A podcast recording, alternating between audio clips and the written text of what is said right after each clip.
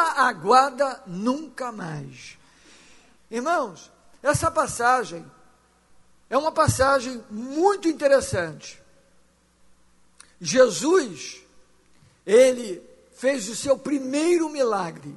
Amém? Primeiro milagre. E fez o seu primeiro milagre, dando início ali né, ao seu ministério. Agora, esse primeiro milagre foi num casamento. Esse casamento não foi apenas um casamento, era um casamento profético. Foi numa casa que pode simbolizar o templo, a igreja, a casa de Deus. E muitas coisas que aconteceram ali pode significar também a nossa própria vida. Então, essa passagem, ela é uma passagem profética. Por que profética? Porque aponta para valores também reais no dia a dia que Jesus iria transmitir, fazer, demonstrar com a sua própria vida como filho de Deus. Então, Jesus chegando naquele casamento, estando ali, algo aconteceu. E o que aconteceu não aconteceu só naquele casamento. O que aconteceu mostra também que pode acontecer no dia a dia. Pode acontecer a qualquer momento. E eu vou falar um pouco mais sobre isso. Mas quando Jesus chegou naquele casamento, no versículo 1 mostra um detalhe muito importante. No versículo 1 começa dizendo assim: três dias depois.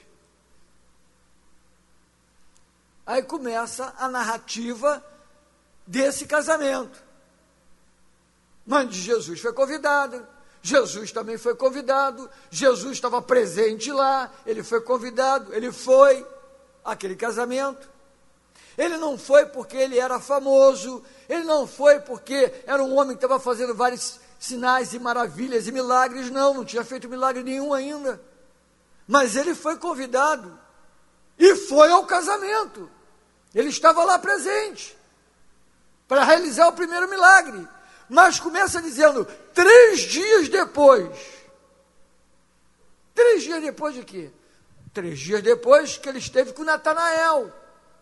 Numa conversa entre Filipe e Natanael, Filipe falou: Olha, está aí Jesus, que nós cremos, que é enviado de Deus. E Natanael falou assim: Pode vir alguma coisa boa de Nazaré? Versículo 46 do capítulo 1. Pode vir alguma coisa de Nazaré? E aí Filipe falou assim: Vem e vê. Quando Natanael chegou perto de Jesus, Jesus deu a ele uma palavra profética e falou para ele: Olha, vou te falar algo. E falou aonde ele estava e tudo. Quer dizer, Natanael ficou impressionado porque viu que Jesus não era um homem comum, não era um ser humano comum, era alguém que tinha realmente o Espírito de Deus, alguém que entendia dos valores espirituais, porque falou coisas da sua vida que ninguém viu, que ninguém sabia. Então, três dias depois que houve isso, três dias depois de estar com esses homens, Jesus está num casamento. Porém, esses três dias aqui não eram apenas três dias depois de estar com Natanael. Esses três dias apontam também para algo profético. Três dias depois, para algo muito diferente. Três dias depois, Jesus faz o primeiro milagre. Mas esses três dias já está apontando para o terceiro dia que ele ressuscitou. Esses três dias já está apontando para a morte e para a ressurreição de Jesus. Jesus, ao terceiro dia, ele ressuscitou. Amém? E quando Jesus ressuscitou, ele tornou possível todas as coisas. Ele tornou possível um padrão muito significativo para o homem. Três dias depois que ele ressuscitou, ele deu condições ao homem de obter também bênçãos sem medida. Porque ele ressuscitou. No terceiro dia, ele venceu a morte, o inferno, o diabo. Ele teve autoridade, ele foi para o céu. Veio o Espírito Santo, o Espírito Santo encheu a igreja. A igreja passou a ter a mesma autoridade de Jesus três dias depois da sua morte, algo marcou o mundo para sempre: a ressurreição de Jesus Cristo. O mundo, as pessoas não entendem isso. Que tudo é regido pela mão de Deus. Tudo é regido por Deus. Toda a sociedade, inclusive os princípios morais, intelectuais, princípios até de boas maneiras, está na Bíblia. Está aqui, ó. Até o fato de comer com garfo até o fato de higiene, está tudo na Bíblia. Tudo na Bíblia. O Espírito Santo vivifica a palavra.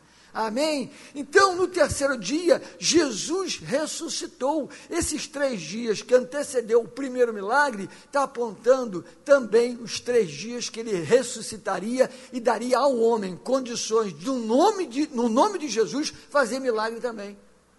Três dias depois que ele ressuscitou, ele nos deu condições também. Por isso, hoje, nós estamos aqui como povo de Deus, lavado, redimido pelo sangue de Jesus. Fomos pessoas realmente transformadas pelo seu poder, pela sua graça. Por isso estamos aqui. Amém. No versículo 7, nos mostra uma outra coisa. Jesus está naquele casamento, convidado como todo mundo. Ele não está ali para fazer o casamento, ele não está ali para fazer nada, ele está quieto, está na dele.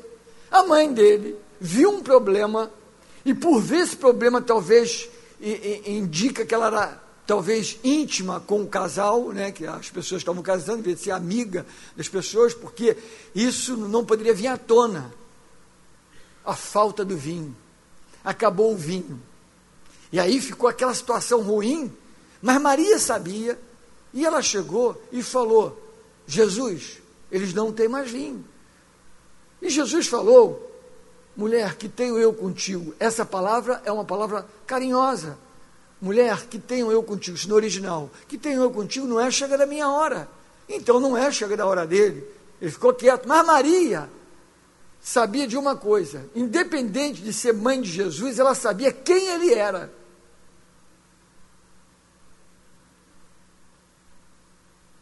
Ela sabia que estava chegando a hora dele fazer sinais e prodígios, milagres e maravilhas.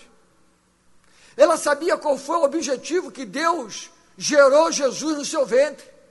Ela sabia muito bem. E aí, Jesus disse: Não é chegar a minha hora. Mas daqui a pouco, ele entende que já é a hora. E aí ele diz no versículo 7: que é o primeiro requisito para acontecer um milagre. Não só isso, o que acontece aqui é algo profético também. Acabou o vinho, só tem água. Só tem água. Aí Jesus diz no versículo 7 lá: Enchei de água as talhas as talhas estavam vazias. As talhas estavam vazias. As talhas representam a vida, representam a religiosidade. Quantas pessoas vazias hoje? Quantas pessoas precisando de receber água viva? Não uma vida aguada, mas água viva. Quantas pessoas precisam realmente de ter água que vem do trono, água que desce do Senhor, a água que lava, que limpa a alma, o interior do ser humano, a água que limpa uma mente corrompida, a água do céu que lava-nos, que purifica-nos, que nos torna novas criaturas. Então, quando ele diz enchei de água as talhas, ele está falando dele próprio enchei de água as talhas. Jesus está falando da sua própria vida. Jesus está dando uma dica para o que iria acontecer com o ser humano. O ser humano está vazio e precisa ser preenchido com a água da vida. No capítulo 4, nós estamos no capítulo 2. No capítulo 4 de João, Jesus diz que ele é água viva. É o texto todo que fala sobre água. É quando ele encontra com a mulher samaritana. E é ali que ela vai ao poço. E ele pede água a ela. E ela fica meio constrangida porque ele era judeu e ela, ela, ela não era. E como é que ela vai dar água a ele? E, não podia, era proibido. E era séria a coisa, tinha que ser cumprida. E Jesus falou para ela: se você soubesse quem está te pedindo água, me daria a água da vida. Aquela mulher teve um encontro com Jesus ali, naquele poço, um diálogo tremendo ali. Jesus preencheu a vida inútil daquela mulher. Jesus mudou a vida daquela mulher. Irmãos, vivemos num tempo onde Jesus está fazendo a mesma coisa. Ele continua sendo a fonte de vida. Ele continua sendo a fonte das águas. Ele continua sendo a água que purifica. Ele continua sendo a água que sacia a nossa sede. Ele continua sendo a água da vida. E quantas pessoas que estão vivendo uma vida sedenta, os lábios rachados, em busca de água fresca, em busca de um conforto espiritual, em busca realmente de uma libertação interna. Quantas pessoas, irmãos, quantas pessoas vivendo debaixo de uma depressão, de uma enfermidade, de uma acusação, de uma mágoa, de uma amargura, Quantas pessoas que dormem, acordam, trabalham, voltam, dormem, acordam, trabalham e tá, tá, tá, e a vida vai passando, os anos vão passando e eles não entendem a razão de viver. Não sabem o significado do amanhã, não têm perspectiva nenhuma para o seu futuro, por quê? Porque se limitaram a viver apenas essa vida. Mas quem conhece Jesus, quem tem a água da vida, ele sabe que não vive apenas uma vida, ele vive uma vida em abundância e não só isso, vida eterna.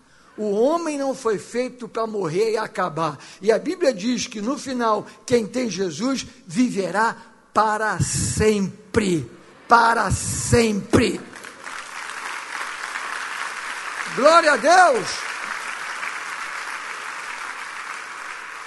Essa passagem nesse casamento é muito mais que um casamento. É o casamento de Cristo com a igreja. É Jesus querendo mostrar por símbolos o que ele iria fazer no ser humano. Vemos aqui esse milagre, um milagre muito mais do que transformar uma água em vinho. Muito mais que isso. A gente vê aqui Jesus enchendo vidas vazias. Talhas são vidas vazias de paz, vazias de alegria, vazias de fé, vidas vazias de esperanças, vazias de Deus. É impossível conhecer a Deus e continuar a mesma pessoa. É impossível ser cheio da sua água da vida e continuar morto. É impossível ser preenchido pelas águas da sua presença e continuarmos vazios dela. É impossível. Jesus está nesse casamento, enchendo, mandou encher de água, vai lá no poço. Esses servos mostram também a qualidade de serviço na igreja, como é importante servir, como é importante fazer aquilo que Deus quer que a gente faça. Eles foram, trouxeram as talhas cheias, cheias. E quando estão ali as talhas, Jesus fez o que? Versículo 10. Da, Jesus transformou aquela água em vinho.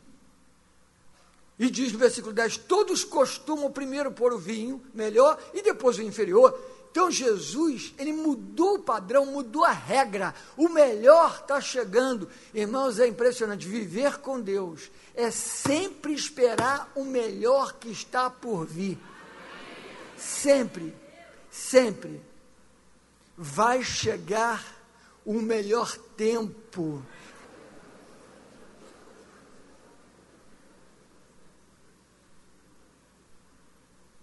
Porque com Jesus você prova do melhor a vida inteira. Com Jesus é provado o melhor em todo o tempo. Amém? Então, essa igreja, ou essa casa, que esse casamento, mas vamos botar como igreja, é marcado para provar do melhor em todo o tempo. Hoje você está sendo carimbado para dizer: Eu vou provar do melhor em todo o tempo. Temos problema sim, Jesus teve problema, mas não perdeu o foco da vida. Em nenhum momento negou o Pai, em nenhum momento deixou de amar seus discípulos, mesmo eles negando e se afastando dele. Sabe por quê? Ele sabia onde ia chegar.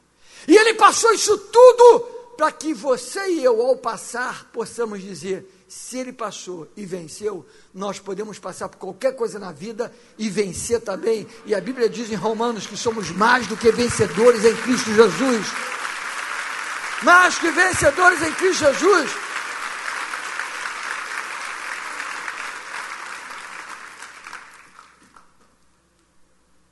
A festa de um casamento durava sete dias. O costume e aí o que acontece? Já estava no final. E ele diz: guardou o melhor para o fim. Tu, porém, guardaste o melhor para o fim. Irmãos, não importa o que o mundo está passando, não importa terremoto, não importa tsunami, isso tudo que está acontecendo tem que acontecer porque está na Bíblia. Está na Bíblia. Tudo isso está acontecendo. Está na Bíblia.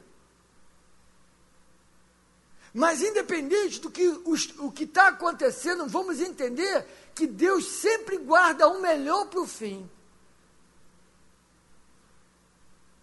Até agora, o agora sempre vai ser agora. Amanhã é agora. Daqui a um ano você vai dizer agora. O agora é o momento presente.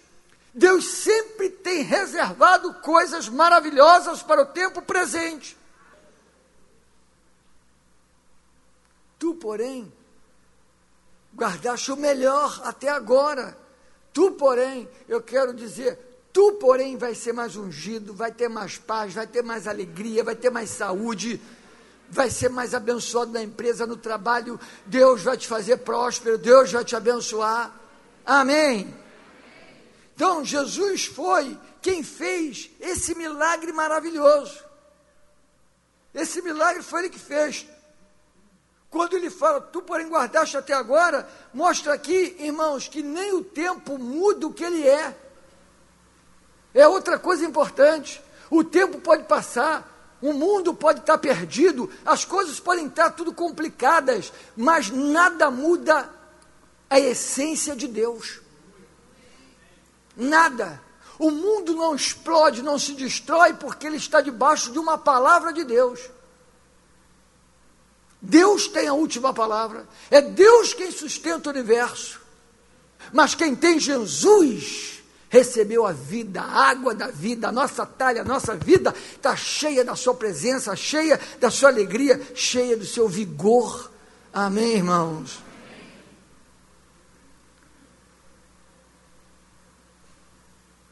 Duas coisas que aconteceram aqui. As talhas foram cheias de água,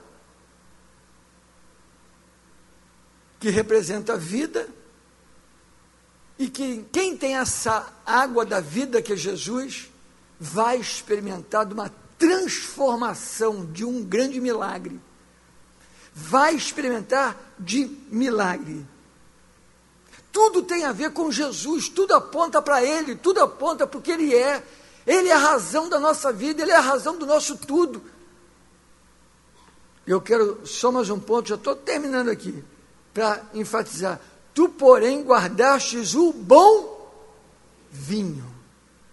Muitas pessoas precisam entender que viver com Deus é viver uma vida prazerosa, boa, é dar bom testemunho, é mostrar que vale a pena ter Deus